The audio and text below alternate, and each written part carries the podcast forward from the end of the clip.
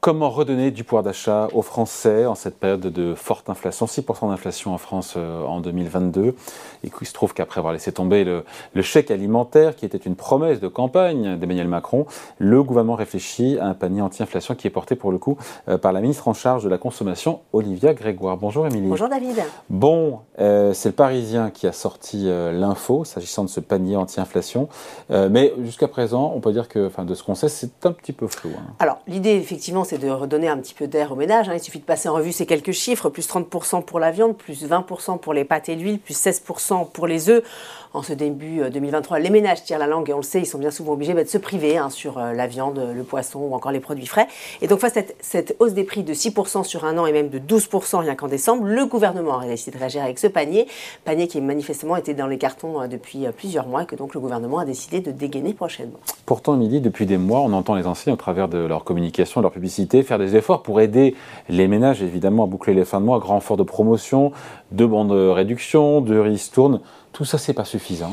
Alors effectivement, Casino a ses, a ses tickets de réduction, Carrefour s'est prix serré sur certains produits, sans parler euh, de, Leclerc avec sa politique anti-inflation. Mais effectivement, selon les experts du secteur, chacun travaille dans son coin euh, et tout ça manque d'unité et surtout de lisibilité pour euh, le consommateur. D'où l'idée de ce panier qui serait alors commun à toutes les enseignes, mais quand même chacune garderait ses spécificités. Un panier qui est à la fois commun et qui en même temps a ses propres spécificités. Pardon, je pense qu'on a, on est, euh, on aura du mal à vous suivre. Hein. Alors, euh, pour chaque distributeur, il n'y a pas de surprise. Le consommateur retrouverait euh, toujours son panier de, alors de 20 produits. Hein. ce serait 20 produits de première nécessité qui seraient choisis parmi 20 à 30 000 références. ça pourra aller donc des yaourts aux pâtes en passant par, par les produits frais. La liste doit encore être, être précisée. Et chaque enseigne devra donc s'engager sur le principe de ces 20 produits, mais après, chacune aura la main sur le choix de ces produits. Elle pourra même choisir, eh bien, si elle, décide de prendre une marque, de proposer une marque nationale, distributeur ou premier prix. le gouvernement attend donc la copie de ces enseignes puisqu'elles doivent euh, faire leur proposition sur ce panier type d'ici le mois de mars. Et donc ces produits seront vendus moins cher alors, une première info avait filtré mentionnant des produits vendus à prix coûtant. Euh, finalement, ils seront, selon le Parisien, proposés au plus petit tarif possible. Alors, euh, quel sera ce plus petit tarif possible? Comment il sera déterminé? Qui fixera le prix? On n'en sait pas beaucoup plus. Ce qu'on sait apparemment, c'est que ce prix devrait rester fixe pendant au moins une semaine dans les rayons. Et puis, il ne devrait pas y avoir de négociations commerciales supplémentaires avec euh, les fournisseurs, donc sur ces prix-là. Bon, tout ça n'est pas sans nous rappeler ce qui s'est passé en Grèce pareil à peu près, avec des résultats qui ont été concluants ou pas Alors, effectivement, le, depuis quelques mois, le gouvernement a mis en place un bouclier anti-inflation sur certains de ces produits de première nécessité. Et effectivement, ça marche, puisqu'en quelques semaines seulement, les prix ont chuté euh, de 25%. Et puis, ça nous rappelle, David, aussi ce qui avait été mis en place dans les départements d'outre-mer en 2012, rappelez-vous, le bouclier qualité-prix. Euh, on rappelle qu'à l'époque, ces produits étaient vendus 15 à 30% plus cher qu'en métropole.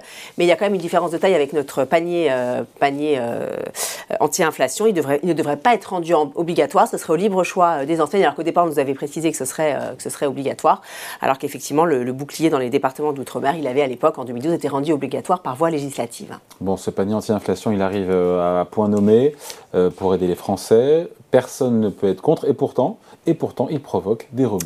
Alors c'est vrai qu'à la base, c'est un sujet quand même consensuel. D'ailleurs, euh, jusqu'à présent, les distributeurs y étaient plutôt favorables, Michel-Édouard Leclerc en tête. Mais il y a un autre événement qui vient interférer. Il s'agit d'un projet de loi du député Renaissance euh, euh, Frédéric Descrozailles, un projet qui déchaîne véritablement les passions, qui aggrave encore un petit peu plus la guerre sans merci. Vous savez que ce livre depuis des années les distributeurs et les industriels de l'agroalimentaire. D'autant que les deux camps, pour le coup, étaient en pleine négociation commerciale, producteurs et distributeurs, enfin industriels et distributeurs, et que tout ça pourrait ou semble dégénérer. Alors effectivement, c'est l'article 3 de cette proposition de loi qui est véritablement a mis le feu aux poudres. Alors c'est très compliqué, il y a beaucoup, de, beaucoup de, choses à dire sur ce sujet, mais en gros, voilà, cet article 3, il prévoit une rupture du contrat commercial si jamais les deux parties n'arrivent toujours pas à se mettre d'accord, malgré un délai supplémentaire et malgré l'intervention euh, d'un médiateur. Inadmissible pour le camp euh, des distributeurs. Hein. pour, pour, eux, ça favorise vraiment les fournisseurs avec un risque in fine de déférencement des produits dans les rayons et donc de possibles hausses des prix.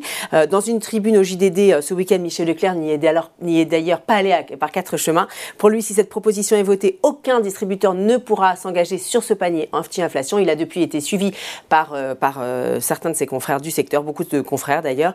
Autant vous dire que donc ce panier a du plomb dans l'aile. Et dans l'esprit du, gouvernement, il serait pour quand ce panier anti-inflation? Alors on n'a pas de date pour l'instant. Il faut déjà que tout le monde se mette d'accord. D'accord. Donc tout ça est encore un petit peu flou. Merci beaucoup, Émilie. Merci, David.